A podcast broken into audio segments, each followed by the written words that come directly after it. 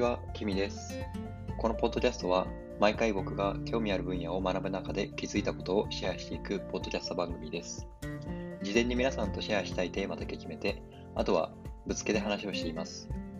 この番組は、アンカーというアプリを使って収録、配信しています。今日シェアしたいテーマは、ポッドキャストのいいところについてです。えー皆さん、ポッドキャストって聞いたことありますか？あた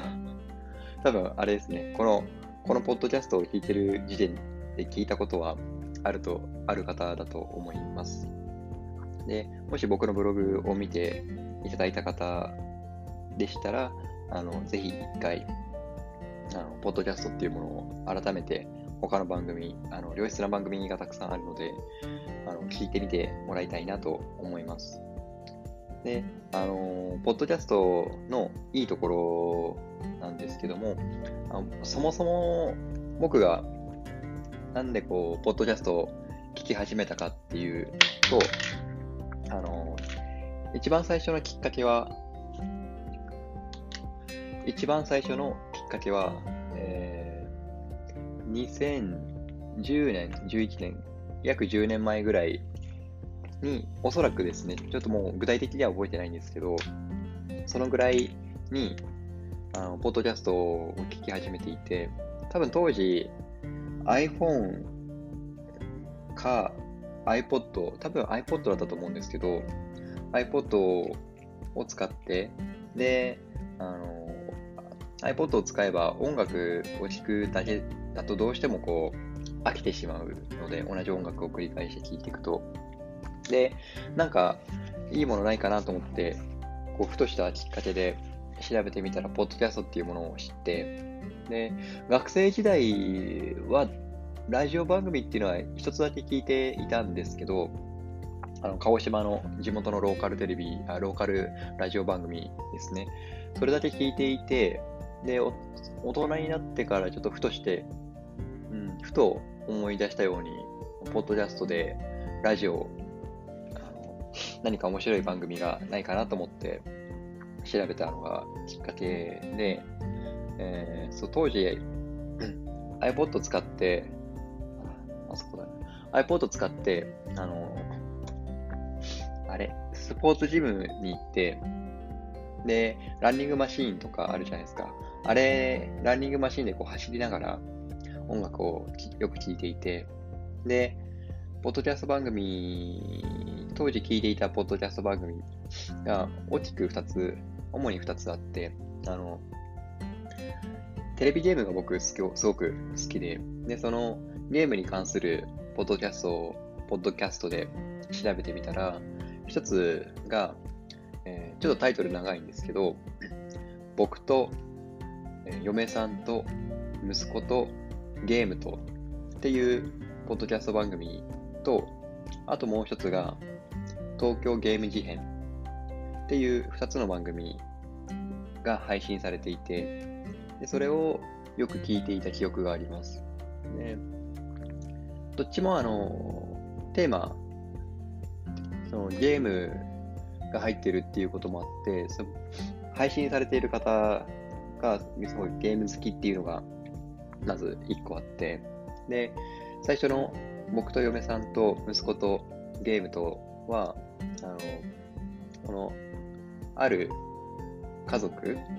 で、その僕と、僕とっていうのはその僕が、えーその家庭のお父さんで、嫁さんはその奥さん。で、そのそのその方の息子さん。で、そしてゲームとっていうことで、その彼らの 日常を、あの、基本的には、その、お父さんとお母さんのその、お二人の会話、でご夫妻ご夫婦の会話で日々どういうことがあったとか、で、そのはい、ポッドキャストが配信されている当時はまだ息子さんが小学校に入るか入らないかっていうところからだったと思うんで、その息子さんの成長記録みたいな話もあって、でそれがこう、日常を切り取ってる、その切り話が面白くて、で、面白いし、こうちょっと気持ちが和むというか、それにこうゲームとかも絡めて会話をするっていう、比較的こう、ゆるい感じの番組だったので、すごく良かったなっていう思い出があります。で東京ゲーム事変も、あのー、東京ゲーム事変は、美大生3人組がお届けするポッドキャスト番組っていう風にえー、番組が構成されていて、で、そう、彼らが3人いるんですけども、パーソナリティの方が。で、3人の大学生なんですけど、それぞれにかんゲームに対して考えてることが違っていて、好きなゲームのジャンルとかも違っているっていうのもあって、それぞれの切り口で話をするのがすごく面白いし、なんかそう番組自体もこう毎週毎週必ず配信さ必ず配信されていて、もう今はもう更新あ、番組自体は終了しているんですけど、すごくまとまってて、でなトータル3、4年ぐらい続いていた番組だったと思うので、リアルタイムでこう、楽しく視聴、聞くことができました。で、あの、ポッドキャストのいいところっていう話に戻ると、あの、ポッドキャストって、まあ、いわゆるラジオなので、あの、何か作業をしながら聞くことができるんですよね。で特に僕、あの、前の会社にいた時は、長い時は片道50分ぐらいかけて、かけて自宅からあ会社まで通勤していたので、そういう時間に、まあ、ただの、何もしなければただの運転しているだけの時間になってしまうので、そういう、そういう時にポッドキャポッドキャスト番組を聞いたり、で、あとはこう普段移動するときとか、電車やバス使うときも、ポッドキャスト番組聞いたり、家で何か料理するときとか、家事するときとか、そういうときにも、ポッドキャスト番組を聞いたり、一番いいのが、ながら聞きができるところですね。で、もう一つは、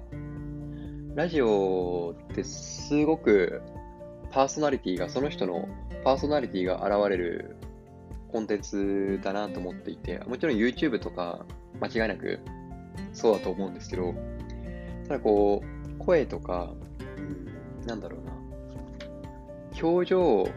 はもしかしたら、うんまあ、作ることができるのかもしん、まあ、声も作ることができるのかもしれないんですけど、なんかこう、声だけっていうのは、また余計な情報がカットされている分、すごく耳に入ってきやすいんですよね。実際にあのラジオ、ポッドキャスト、ポッドキャスト番組をあの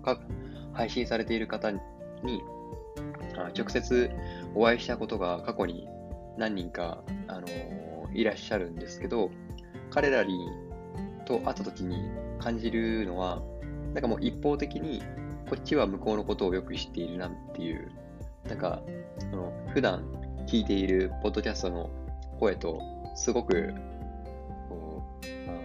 う、普段聞いているポッドキャストの声と違和感がないんですよね。本人に会ったとき。だから、その、普段のその本人の考え方とか、その喋り方、雰囲気っていうのが、そのまま、ポッドキャストに現れている。そこっていうのが、一個、ポッドキャストの面白いところでもあり、で、いいところでもあるなっていう、そういうふうに思ってます。それでは本日のポッドキャストは以上となります。それではあなたにとって今日がいい一日になりますように。バイバイ。